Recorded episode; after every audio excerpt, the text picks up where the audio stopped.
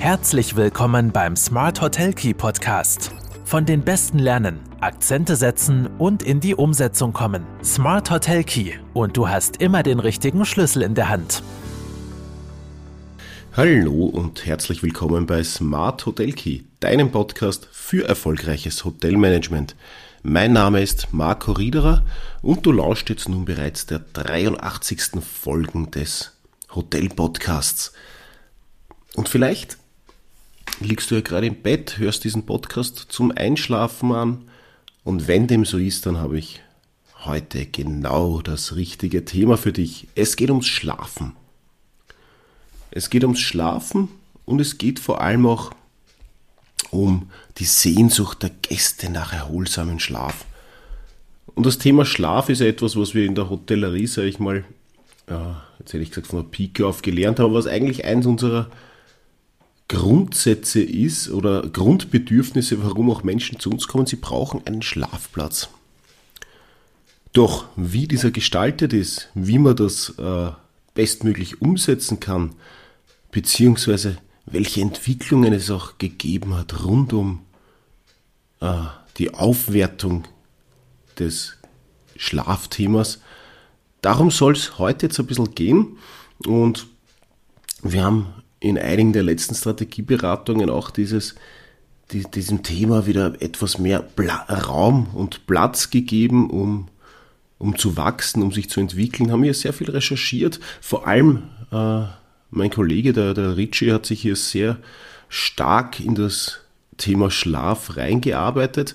Und mit freundlicher Genehmigung von ihm werde ich jetzt auch die, die wichtigsten Erkenntnisse äh, seiner vertieften Recherche hier im Podcast äh, verarbeiten. Und viel hat er auch jetzt wieder dazu beigetragen, die letzten Jahre äh, Pandemie, Stress, viel Gedanken rund um, rund, äh, rund um Sorgen. Also die Corona-Pandemie brachte uns mit einem Wort eine Vielzahl an Sorgen, die unser Gedankenkarussell nachts kräftig ankurbeln, sei es jetzt privater Natur, unternehmerischer Natur, aber natürlich werden dadurch auch Stresshormone ausgeschüttet, die uns wach halten. Mittlerweile, das ist schon fast äh, besorgniserregend, klagt jeder fünfte Erwachsene und mehr als ein Drittel der Jugendlichen und Kinder über Schlafschwierigkeiten. Muss man sich einmal vorstellen. Jeder fünfte Erwachsene bedeutet 20 Prozent und mehr als ein Drittel der Jugendlichen und Kinder klagen über Schlafschwierigkeiten. Das ist ziemlich alarmierend, ehrlicherweise, wenn man sich diese Zahlen auf der Zunge zergehen lässt.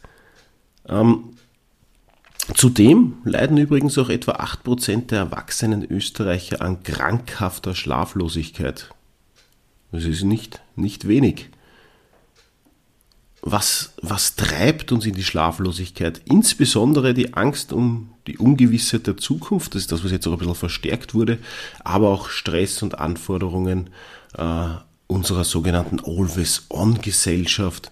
Auch das raubt uns gesundheitsfördernden Schlaf, weil wir ja ständig erreichbar sein wollen, viele das Handy gar nicht mehr ausschalten oder zumindest auf Schlafmodus in der Nacht. Äh, kurz vorm Schlafen noch alles checken und dann wieder Gedanken machen über die letzten Social Media Posts oder Kommentare von irgendwelchen äh, mehr oder minder Bekannten und Freunden. Die Folge von Schlaflosigkeit ist oft äh, Konzentrationsschwäche sowie natürlich auch steigende Gefahr gesundheitlicher Probleme die können dann physischer oder psychischer Art auch sein. Es zeichnet sich auch vermehrt ein Bild äh, von allgemeiner Überlastung ab jetzt in der Gesellschaft. Und es ist nicht ungewöhnlich, dass deshalb immer mehr Hotelbetriebe auch auf den steigenden Bedarf nach erholsamen Schlaf reagieren und maßgeschneiderte Angebote anbieten. Das geht eben mittlerweile weit über die zur Verfügungstellung eines guten Bettes einer guten Matratze, guter Bettwäsche hinaus.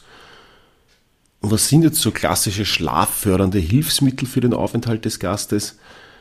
Damit haben sich in den letzten Jahren, das ist schon zu beobachten, besonders auch internationale Hotelgruppen jetzt nicht nur spezialisiert oder sich sehr hier sehr stark weiterentwickelt. Die wissen natürlich aufgrund der Vielzahl an Businessreisenden, ähm, die ja eher einem hohen Stresslevel auch ausgesetzt sind, die Wichtigkeit eines erholsamen Schlafes zu schätzen und sie gelten auch ein bisschen als Vorreiter, wenn es darum geht, schlaffördernde Tools in das Dienstleistungsangebot zu integrieren.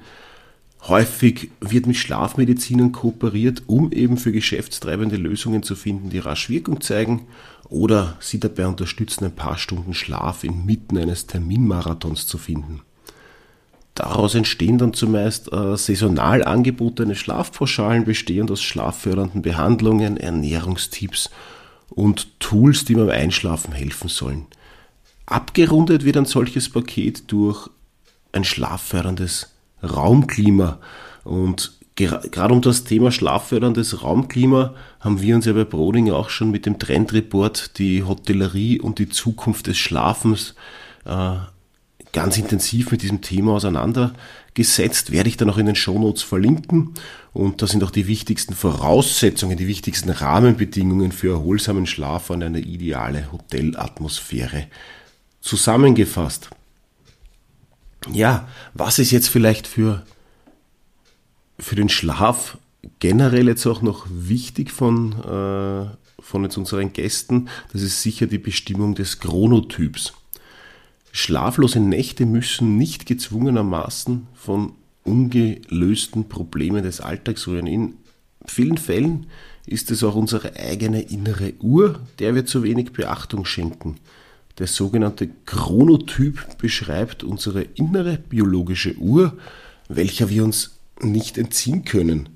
Der Chronotyp ist genetisch bedingt und gibt letzten Endes Auskunft darüber, welche Zeiten äh, zu, oder zu welchen Zeiten wir am leistungsfähigsten sind. Und grob wird jetzt unterschieden zwischen dem Frühtyp, der sogenannten Lerche, und dem Spättyp der Eule. Das hat vielleicht der ein oder andere von euch schon gehört. Ist man eher eine Lerche oder eine Eule? Und wenn man jetzt dem Chronotypen, also der Lerche oder dem, der Eule, bin ich ein Frühtyp oder ein Spättyp, wenn ich diesem Chronotypen keine Berücksichtigung schenke, so spricht man öfter auch mal von einem Social Jetlag mit den Folgen von Unkonzentriertheit und Vergesslichkeit. Die Bestimmung des Chronotyps findet in einigen gesundheitsorientierten Hotelbetrieben bereits Anwendung. Äh, dabei erhält der Gast im Vorfeld beispielsweise einen Fragebogen zur Beschreibung seines Schlafverhaltens und sonstiger Aktivitäten. Äh, Im Schlaflabor kann dann von Schlafexperten der Schlaf im Detail beobachtet werden und anschließend natürlich gemeinsam mit dem Gast auch analysiert. Um jetzt einem klinischen Charakter vorzubeugen, werden hierfür auch immer häufiger so mobile Schlaflabore direkt am Zimmer angeboten. Und das steigende Interesse an unserer eigenen Gesundheit unterstreicht auch die Wichtigkeit derartiger Angebote. Also es beginnt jetzt natürlich bei der Bestimmung des Chronotyps. Jetzt bin ich vielleicht ein bisschen schnell über die Punkte drüber gegangen. Aber eben auch, dass man sich generell schon Gedanken macht im Vorfeld äh, vor der Anreise, wie schlafst du am besten, was, was beschäftigt dich, dass man dann anbietet auch äh, den Schlaf einmal eine Nacht zu beobachten, sowohl mit Messungen als auch äh, in, in, Bildern und dann gemeinsam zu analysieren, um eben Lösungswege für einen besseren Schlaf zu erarbeiten. Das sind schon sehr, sehr spannende und wichtige Entwicklungen. Ähm, die Bestimmung des Chronotyps per se bietet natürlich eine Vielzahl dann an Anwendungsmöglichkeiten. Hotelbetriebe können sich die Erkenntnisse des Chronotyps zunutze machen und die Arbeitszeiten auch an die innere Uhr der eigenen Mitarbeiter anpassen. So sollten dann Lerchen eher für Frühdienste eingeteilt werden und Eulen wiederum für Spätdienste. Das steigert die Produktivität enorm, mindert natürlich die Fehlerquote und auch natürlich, wenn die Mitarbeiter am Ende des Tages zufriedener sein. Also nicht nur gästeseitig, sondern auch für den eigenen Betrieb, für die eigene Organisation wäre das zumindest ein Anhaltspunkt, den man sehr gut nutzen kann. Und generell geht es ja natürlich beim Schlaf auch darum, ähm, ein gewisses Erlebnis anzubieten oder es, es, geht nicht per se darum, aber es wird jetzt immer, wird sehr stark so prä, äh, präsentiert und interpretiert, dass der Schlaf äh, als Erlebnis inszeniert werden kann. Das Thema Schlaf sollte also nicht nur mit Hindernissen und unlösbaren innerlichen Barrieren in Verbindung gebracht werden. Und deswegen ist insbesondere in der Ferienhotellerie vermehrt auch äh, zu alternativen Beherbergungsformen gekommen, die dem neu entstehenden Bedürfnis nach beispielsweise Platz und Abenteuer, Stichwort Clamping, entgegenkommen. Also es gibt immer mehr neue Beherbergungsformen, die auch dieses äh, Erlebnisthema Schlaf dann äh, aufgreifen und hier rund äh, rund um dieses Thema neue Schlafmöglichkeiten anbieten. Beispielsweise auch äh, das klassische äh, äh, na, wie heißt das, Stargazing, also ein Bett, wo ich den, wo ich die Sterne live sehe oder wo, dass ich das, wo ich die, die Decke öffnen kann oder in den Sternenhimmel schaue, vielleicht auch überhaupt gleich draußen schlafe. Also wirklich diese Inszenierung des Thema, des Themas Schlaf. Und immer mehr Hoteliers entdecken natürlich diese Spielwiese an architektonisch und konzeptioneller Möglichkeiten auch für sich neu und bieten Schlaferlebnisse unter wie gerade erwähnt, zum Beispiel freien Himmel auch an.